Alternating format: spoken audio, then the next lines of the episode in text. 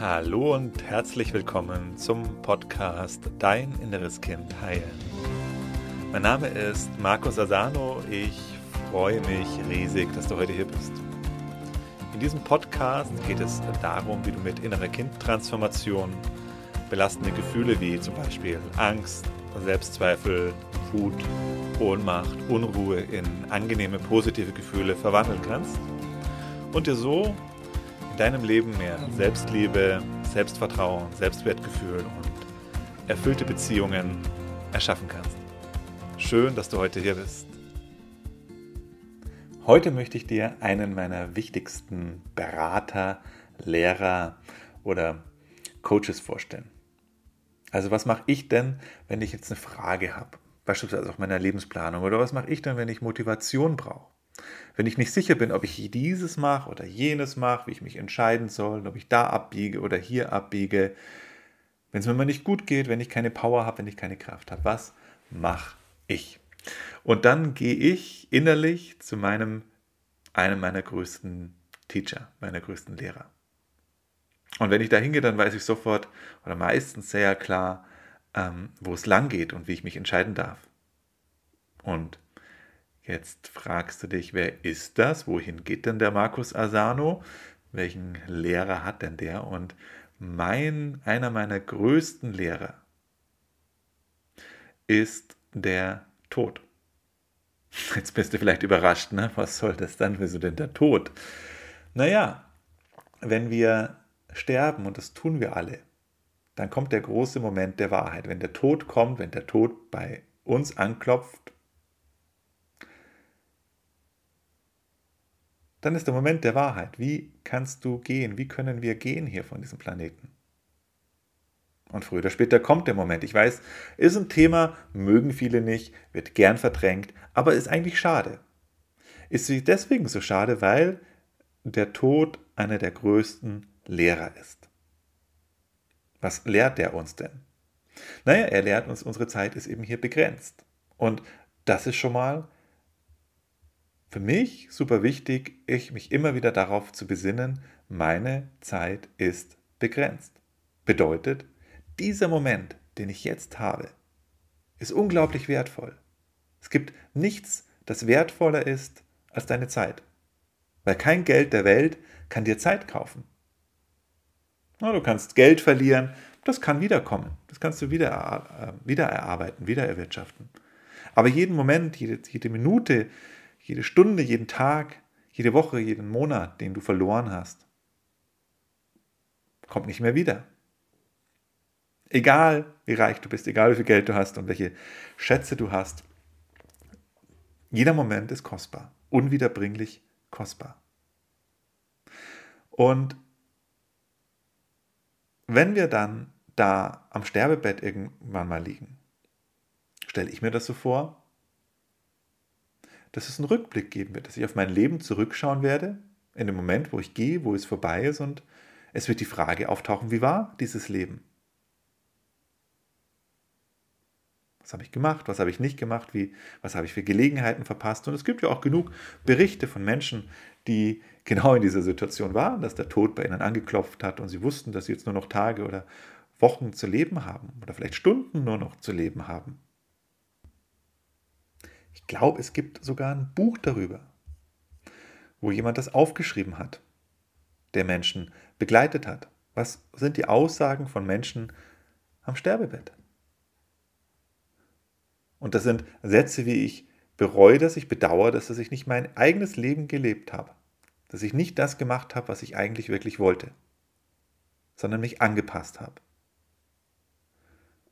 dass ich nicht meinen Träumen gefolgt bin, dass ich mich verbiegen habe lassen oder mich verbogen habe, um anderen zu gefallen. Ganz oft auch, dass ich nicht genug Zeit mit meiner Familie verbracht habe oder mit meinen Kindern. Mein Ziel ist das, vielleicht mein größtes Ziel, das größte Ziel, dass wenn ich irgendwann eines Tages, wenn mein Moment gekommen ist, wenn bei mir der Tod anklopft, dass ich in Frieden und mit einem guten Gefühl gehen kann. Und zwar deswegen, weil ich weiß, ich habe das Leben ausgekostet, ich habe es ausgeschöpft, ich habe es genossen. Ich habe die Gelegenheiten genossen. Ich habe Zeit mit den Menschen verbracht, die mir wichtig sind. Ich habe das gemacht, was mein Herz möchte.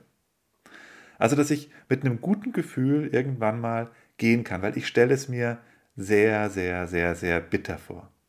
Sehr bitter, wenn du irgendwann weißt, okay, jetzt ist es vorbei und du blickst auf dein Leben zurück und du siehst so viele verpasste Gelegenheiten.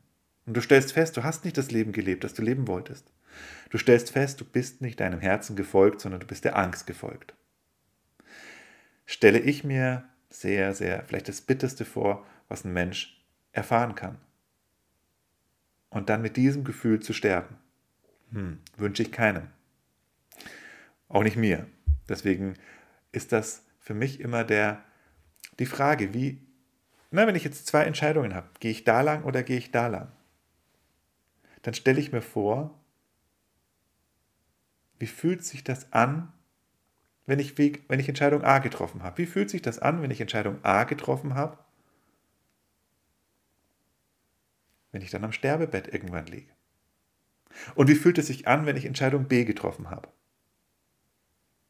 Wenn ich dann am Sterbebett liege. Und dann kommt das sehr schnell, dann weiß ich sehr schnell, wo es lang geht.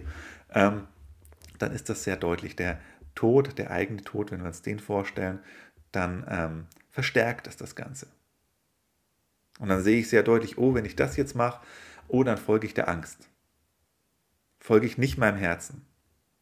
Also für alle, die auch eine Frage haben, wie, wie finde ich das leichter raus, was mein Herz eigentlich will? Wie kann ich leichter Entscheidungen treffen? Stell dir vor, du hast diese Entscheidung getroffen und dann vergehen die Jahre, wo bringt dich das hin und wie fühlt sich das an, wenn du irgendwann mal gehen musst, wenn du irgendwann mal sterben musst?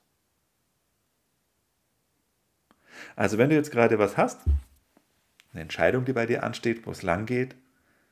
Aber auch grundsätzlich mal, frag dich mal, wie fühlt sich denn das jetzt an, wenn mein Leben so weiterläuft, wie es jetzt gerade ist? Wie ist denn das, wenn ich irgendwann mal gehe? Mit welchem Gefühl werde ich diesen Planeten verlassen, wenn ich so weitermache, wie ich jetzt mache? Und wenn du jetzt für dich merkst, oh, das ist nicht so ein gutes Gefühl, dann möchte ich dich ganz, ganz, ganz dringend ermutigen und einladen, ändere etwas. Und du kannst dein Leben ändern. Du kannst die Sachen ändern. Du kannst Entscheidungen treffen. Und ja, das ist nicht immer alles super easy. Gerade die der Herzensstimme zu folgen, ist eine Herausforderung. Es ist natürlich immer im ersten Moment sehr viel einfacher, der Angst zu folgen und der Konditionierung und der Programmierung zu folgen. Und es ist herausfordernder auszusteigen aus diesen Mustern. Aber frag dich, wie fühlt sich das an, wenn ich das so mache? Wie fühlt sich das an, wenn ich der Angst weiterfolge, wenn ich nicht das mache, was mein Herz sich wünscht, was ich mir ganz in meiner Tiefe wünsche? Wie fühlt sich das an, wenn ich das mache? Oder wie fühlt sich das an, wenn ich den Mut habe, den Weg zu gehen? Und selbst wenn ich scheitere, wenn ich mir jetzt vorstelle, da ist eine Entscheidung, vielleicht eine große Entscheidung, die in meinem Leben ansteht, und da ist natürlich immer der Herzensstimme zu folgen, etwas Unsicheres mit drin. Klar, ich verlasse die gewohnten Pfade. Und mache was Neues. Und wenn ich was Neues mache, dann kann ich viel leichter dabei scheitern. Aber wenn ich mir das vorstelle, dass selbst wenn ich scheitere, aber dann am Sterbebett liege, aber ich habe es wenigstens probiert, fühlt sich das immer noch tausendmal besser an, als wenn ich es noch nicht mal probiert hätte. Ich sage, hey, da will ich, keine Ahnung, in einem anderen Land leben und habe diesen Impuls, habe diesen Herzenswunsch, mal woanders zu leben als in dem Land, wo ich geboren wurde. Ja, das braucht Mut. Und ja, da kann ich scheitern. Aber wenn ich mal zurückblicke auf mein Leben, dann doch immer noch besser, dass ich es versucht habe, selbst wenn es dann nicht erfolgreich war, als wenn ich es noch nicht mal probiere, noch nicht mal die Erfahrung mache. Also der Tod als Lehrer. Vielleicht magst du ihn auch als deinen Lehrer nehmen. Und vielleicht lehrt er dich ja auch, wie wertvoll der Moment ist. Vielleicht ist er für dich ja auch eine gute Hilfe, wenn du Entscheidungen treffen musst. Und vielleicht motiviert er dich ja auch, etwas in deinem Leben zu verändern. Wenn du was verändern möchtest, dann komm ins kostenlose Online-Seminar. Dein inneres Kind heilen. Da zeige ich dir, wie du Veränderung in deinem Leben initiierst und wie du es auch schaffst. Das ist kostenlos, ist unverbindlich. Du kannst deinen Platz sichern unter www.deininnereskind.de. Ich freue mich auf dich. Bis bald, dein Markus.